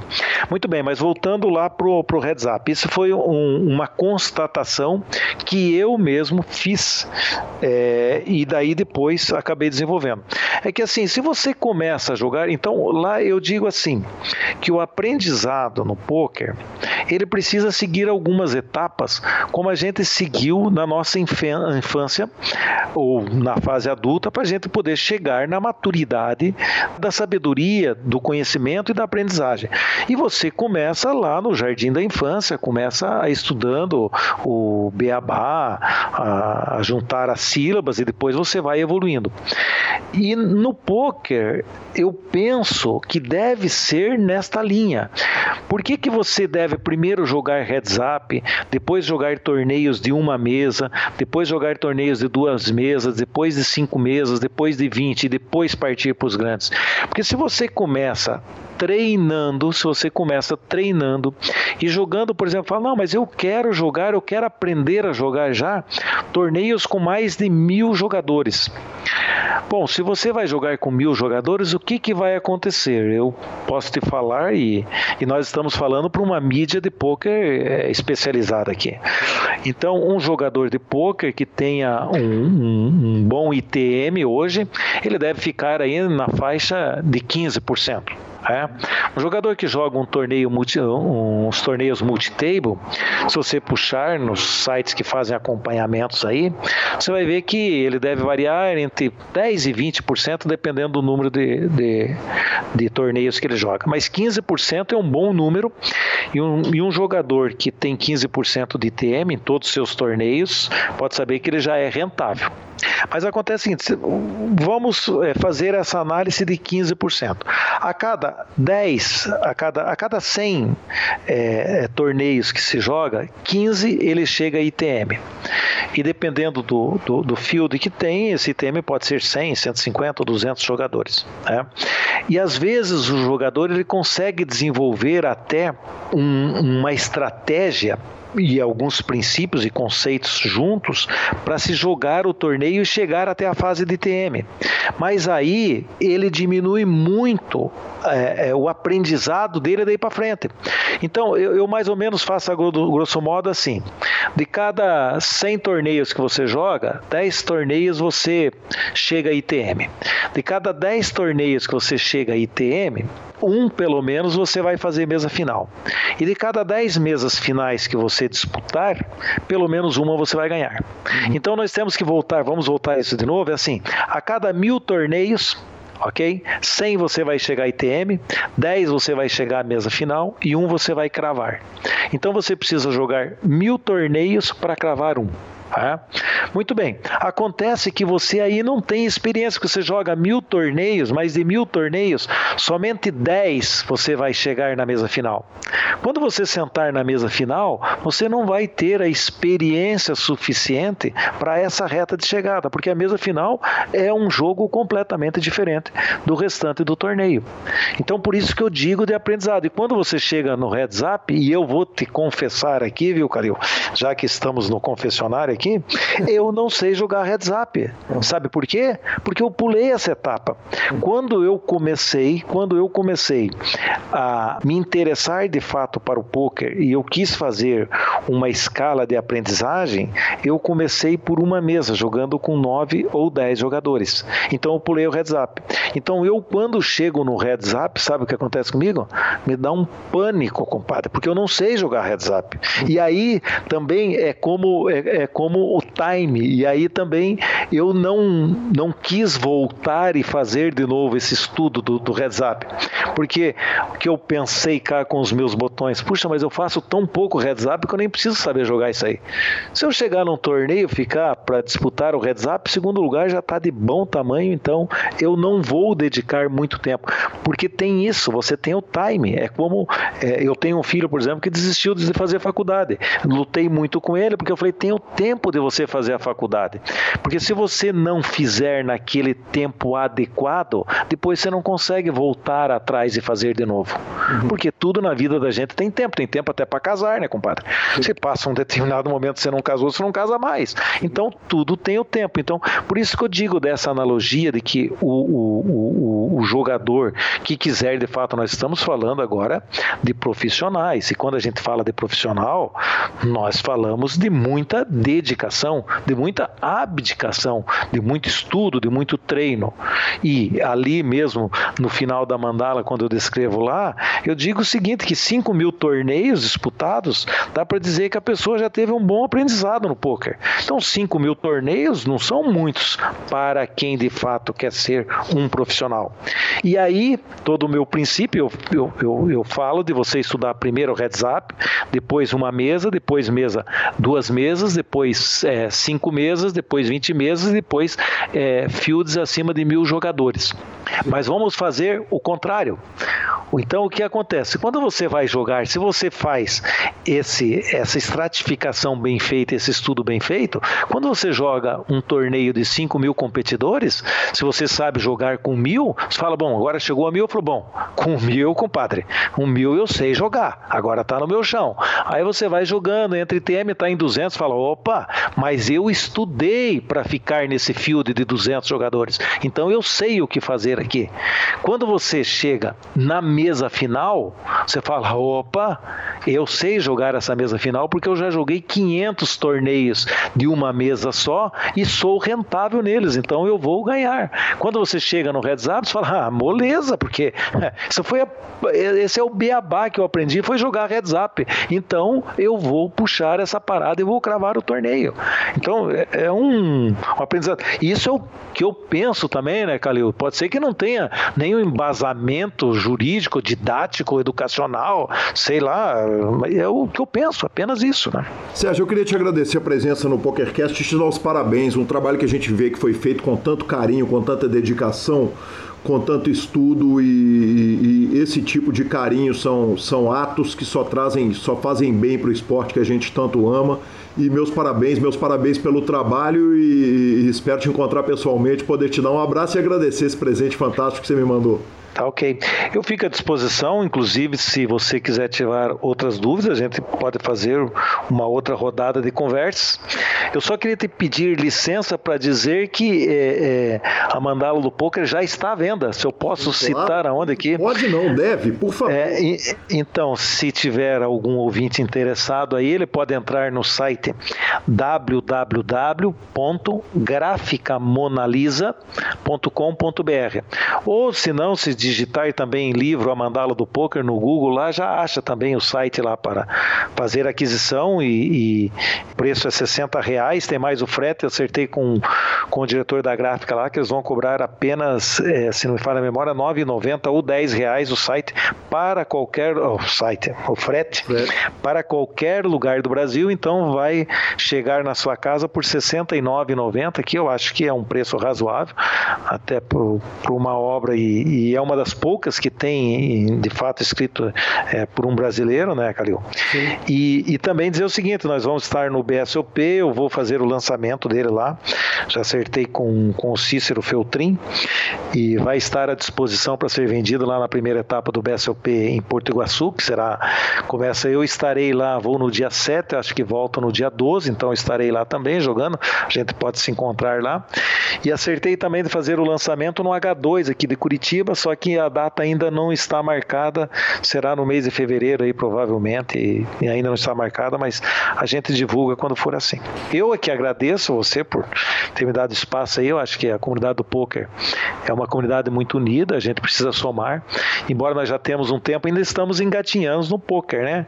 E nós precisamos sempre lembrar que uma mão lava a outra e as duas mãos lavam o rosto, não é porque alguém tem algum conhecimento de poker que ele não pode é, compartilhar com os demais achando que alguém vai é, tirar proveito disso. Eu acho que o poker está aí, as mãos estão aí. Alguém já me perguntou: ah, mas agora as pessoas vão saber como você joga. Qual o problema? Sempre joguei assim. Né? Se souberem, sabe. Se quiserem enfrentar, enfrenta. Também não é, não é tão fácil, né? Com certeza. Sérgio, para te seguir nas redes sociais? Então, eu, eu para falar a verdade, eu não sou muito adepto de redes sociais. Sou meio, como sou meio das antigas, como diz você, né? Então eu tinha um Instagram lá, e eu no Instagram não tenho imagem nenhuma, mas como eu não tinha ou não possuía um outro canal, eu falei, eu vou publicar aqui, cada dia estou publicando uma página lá, que é Sérgio Brum 13. É, esse Sérgio Brum, o Brum é com N de navio, Sérgio Brum 13, está lá no Instagram, se alguém quiser me seguir, será bem-vindo, podemos fazer lá lá e eu tenho o meu Facebook particular de Sérgio Brum lá, que eu posto a minha vida particular ali e tal, não tem muito de poker, mas ainda estou pensando, pode ser que a gente ainda faça um canal mais especializado para isso e eu também desisti, não escrevo mais blog de poker, não faço mais nada, tenho a intenção de voltar a jogar, é isso. Bacana demais, Sérgio, muito obrigado e, e até, a próxima, até o próximo encontro. Obrigado a vocês. Um abraço.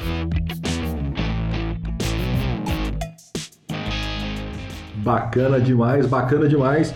E, pô, essa semana que tivemos essa excelente notícia que foi o, o, patrocínio, o novo patrocínio dos Mito GM Walter, né? E um patrocínio que vem com um site novo, que é mais coisa para agregar ao nosso mercado brasileiro. E ele deu uma palavrinha com o senhor. É, só faltava não dar, né, Lanzinha? A, a, entrevista foi gravada de uma forma diferente. É, em vez de eu gravar com ele por Skype, foi só uma troca de áudios de WhatsApp. Eu mandei as perguntas e ele me mandou as respostas mas eu não podia deixar de, de, de, de não podia não trazer o GM Walter aqui para o PokerCast para dar uma palavrinha nesse novo site que está entrando aqui para o nosso mercado, então com a palavra GM Walter. É com grande prazer e satisfação que recebo aqui é, para uma curta fala o fantástico Rafael Moraes, GM Walter.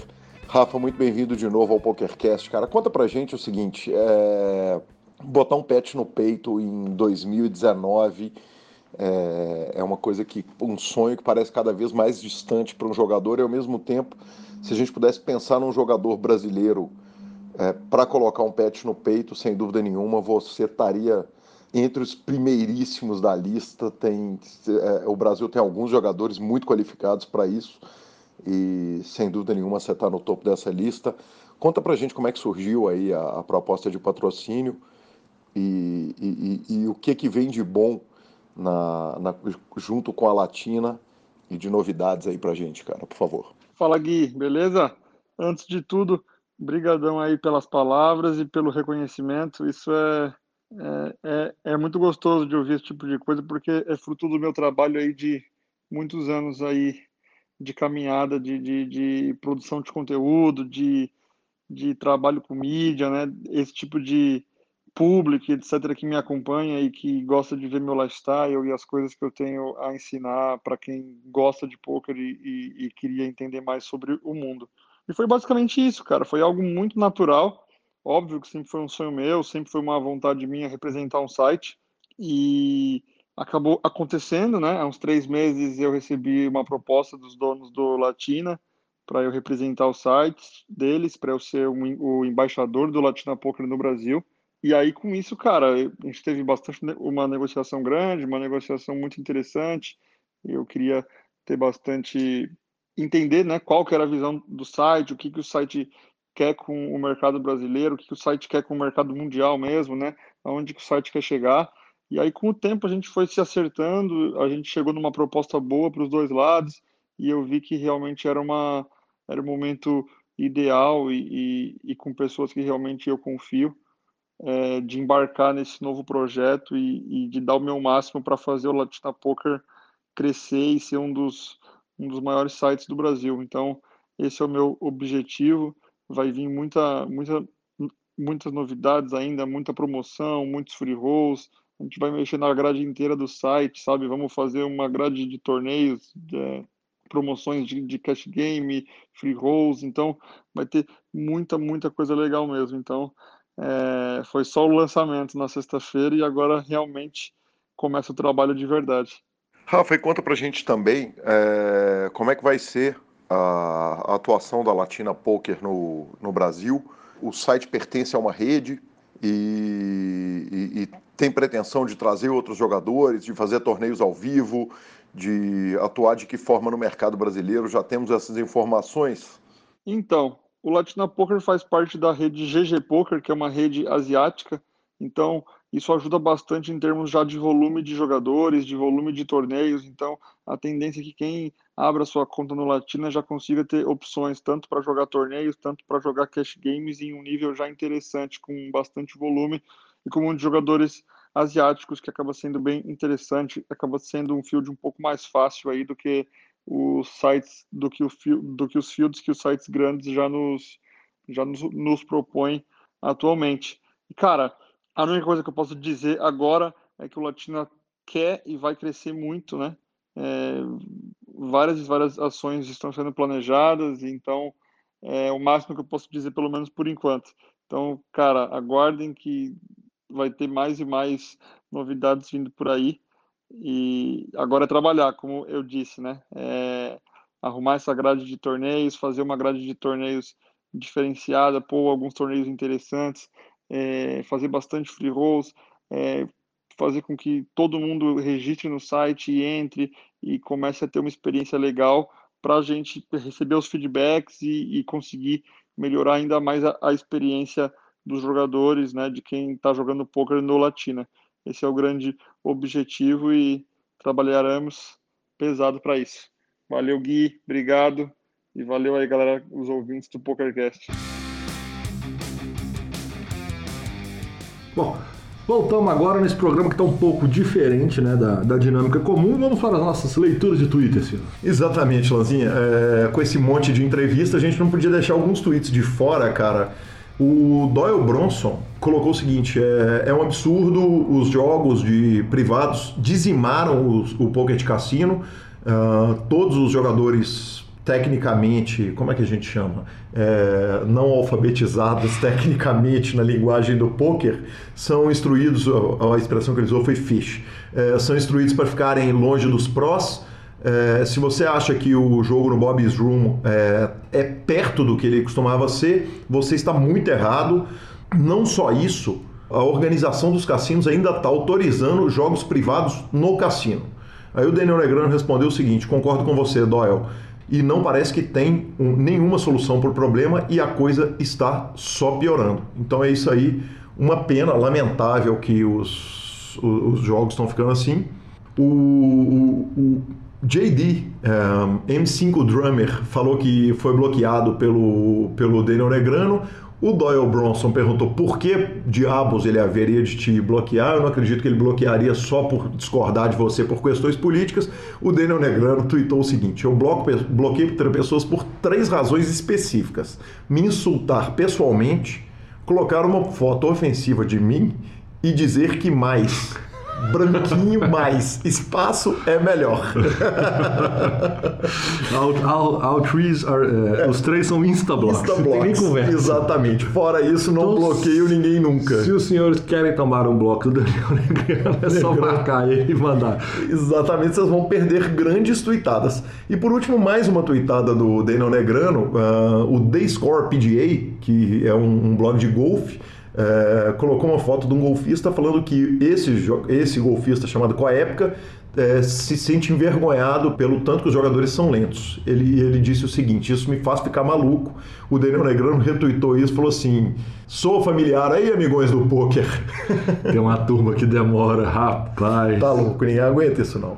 Ninguém aguenta isso não. O Daniel Negrano, nessa semana, no, no podcast dele, deu uma solução muito legal pro problema dos caras que, quando tem shot clock, o cara espera os 30 segundos toda vez para tomar ação. Ele falou o seguinte, cara, eu tenho a solução para esse problema e eu vou dar a solução aqui, já que quem ouve aqui é ouvinte do meu podcast e tal, então a gente já repete aqui, porque também quem está ouvindo aqui é, são fãs é, apaixonados com poker. Ele falou o seguinte: é muito simples. Você estabelece uma quantidade de tempo para todos os jogadores da mesa que vai durar durante as duas horas. Então é o seguinte: o cara tem, por exemplo, 15, 10 ou 5 minutos durante duas horas. E ele vai gastar, tem que desenvolver um relógio específico para cada um dos jogadores da mesa.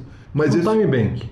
um time bank Tipo PS. Ele tem um- tipo de ele xadrez. vai queimando esse Tipo time. de xadrez, mas a cada duas horas ele renova inteiro. Entendeu? Porque o cara não vai gastar 30 segundos para tomar ação, porque isso é mais GTO. Se ele estiver gastando a ação, que, que daqui a pouco ele vai precisar ali na frente para pensar de fato. Então, realmente achei fantástico, cara. De verdade, achei que a solução do Daniel Negrano, ela demanda um aplicativo, tem que pensar como é que vai fazer quando o cara mudar de mesa para ele já carregar o tempo dele ou se vai zerar esse tempo. Mas enfim, pode sim ser uma boa solução para resolver o problema de jogadores estancando mais do que deviam no, no poker. Justo, justo. O que for para melhorar é sempre justo. Bom, twitters lidos e vamos para a nossa sessão final então, senhor. Exatamente aquela sessão que a gente fala de todo mundo que nos escreveu. É, a começar pelo Vini Oliver, né, cara, nosso editor de som, parceiro do Rodolfo.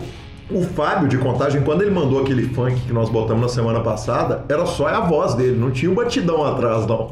Os malandros deviam estar à toa lá. Quer dizer, acabou o PSPC, acabou o PCA, o Ozzy Miros já não dá aquela audiência toda.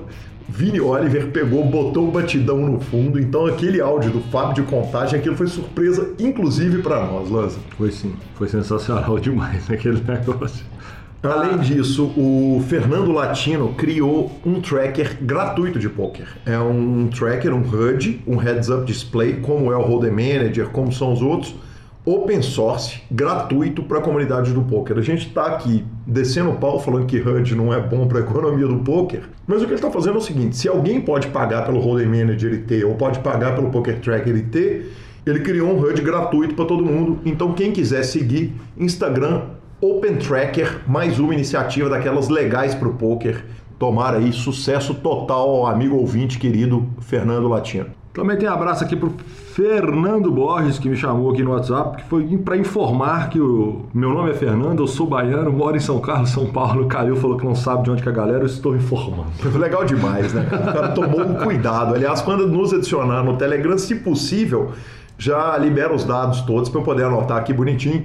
O Duda da Bike elogiou a entrevista, falou que tá pensando em sucumbir ao Telegram, que ele fica ouvindo, ele fica até com vontade de, de, de- Fica até com sotaque mineiro de tanto ouvir. Gente, que peito, né, velho? O Telegram tá tão legal, o malandro tá perdendo, né, velho? Impressionante como a turma ainda tem uma, uma resistência, mas a resistência vai, vai acabar, senhor. Exatamente. Vai E acabar. até porque é o seguinte, tá falando de sotaque mineiro, a gente não tem sotaque nenhum, né, Não, Lanza? quem nunca, né? Uai.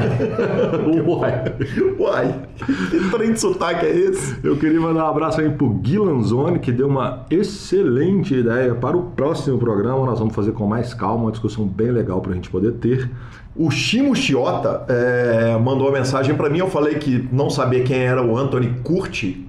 É, e ele falou o seguinte: Gui, é, de fato é o cara que comenta com a Areia Guiar Futebol Americano na ESPN. Amanhã é dia de futebol americano, então provavelmente vou conhecer o Anthony e eu, para variar, dando vexame, né, Lança? Só não. segue, né? Para variar, segue.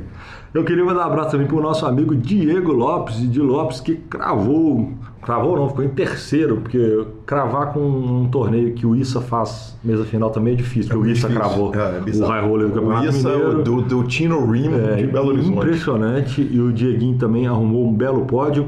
O Jefferson Cussolin também, um grande abraço. Jefferson Silva, Elcimar Alantes. Agora eu vou, já vou dar. Eu vou puxar no Instagram, que eu tô dando umas 15 mensagens.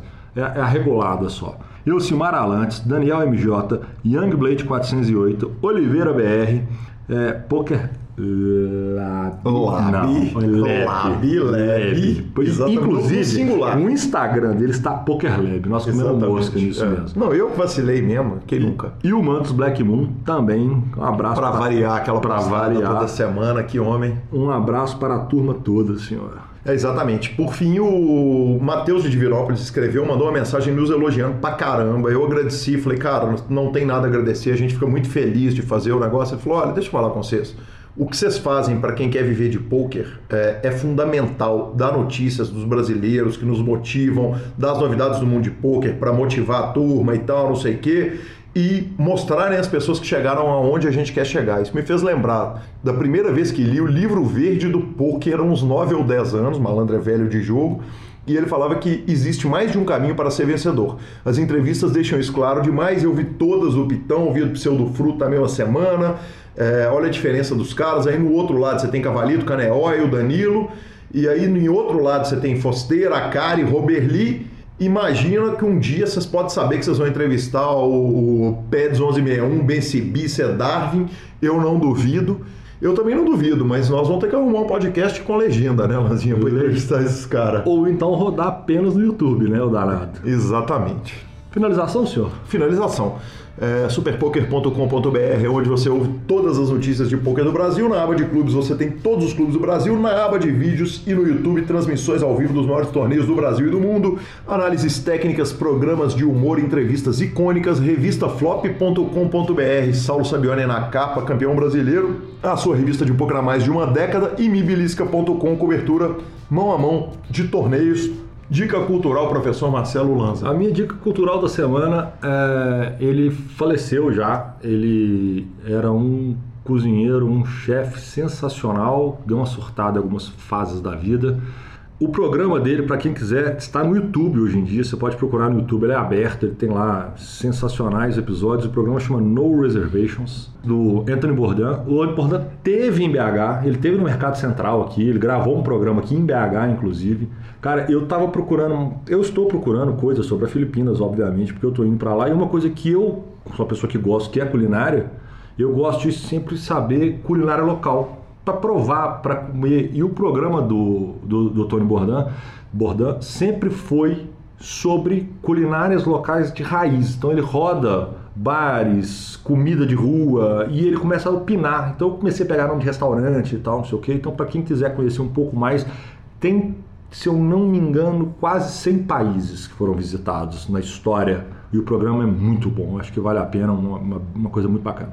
Que legal. A minha dica cultural não é tão cultural, não. É um documentário, mas é um documentário muito curioso. Chama Fire Festival. Fire é F-Y-R-E. Sobre um festival, eu lembro bem quando aconteceu isso. Eu lembro de uma notícia do Vice é, falando. Os caras venderam pacotes de luxo de, poxa, de até 25 mil dólares. Barato. É. É barato.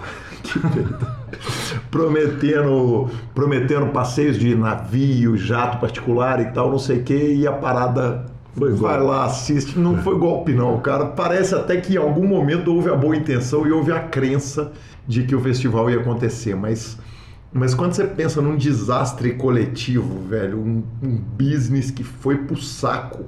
É, esse documentário tá no Netflix, paga nós Netflix. Diversas pessoas que, que eu conheço assistiram esse documentário falaram, velho, vai lá ver e é angustiante e é legal pra caramba. Dei a dica de uma coisa pra se ver, vou dar uma dica pra uma coisa pra não se ver. A Montanha Mortal do Netflix. A boate que ela regula a conta. Ela regula a conta. A Montanha Mortal da Netflix é um documentário chamado Murder Mountain, em inglês, sobre a montanha da Califórnia que as pessoas usam para plantar cannabis, plantar maconha é, e dos assassinatos que nela ocorrem. O que, que é? É uma série de quatro documentários que poderia ser feito tranquilamente uma hora e meia. Os caras Tranquilo, esticaram, né? é. Os caras esticaram, meteram quase quatro horas de documentário, assim, de forma completamente desnecessária, mas como bem disse o Lance, eu usei ela de pano de fundo para jogar é, o aplicativo de poker, arrumei uma nota, aliás, parabéns pelo cavalo, essa nota essa Vamos, semana, monstro, essa semana o senhor já tirou mais um dinheiro. e, então, tá aí, se você quiser assistir, assista por seu conta e risco, não, me, não, ah, não diga que eu não avisei. Meu Instagram é arroba Gui Calil, Insta- Lanza Maia. o Instagram de Marcelo é arroba Lanza Maia. A edição desse programa, mais uma vez, foi de Rodolfo Vidal. Sensacional, senhores. Até a próxima semana. Grande abraço. If you're lying and give until I'm your man, you win some, lose some, it's all the same to me. If legends to play,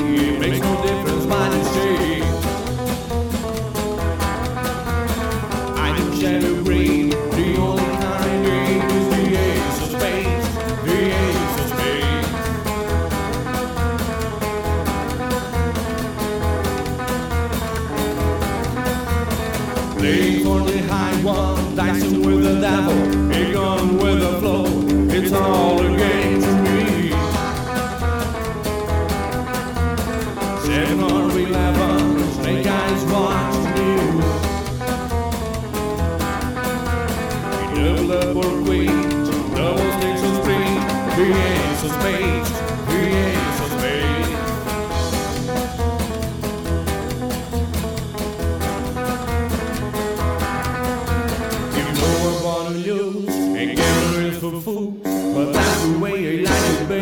901 two.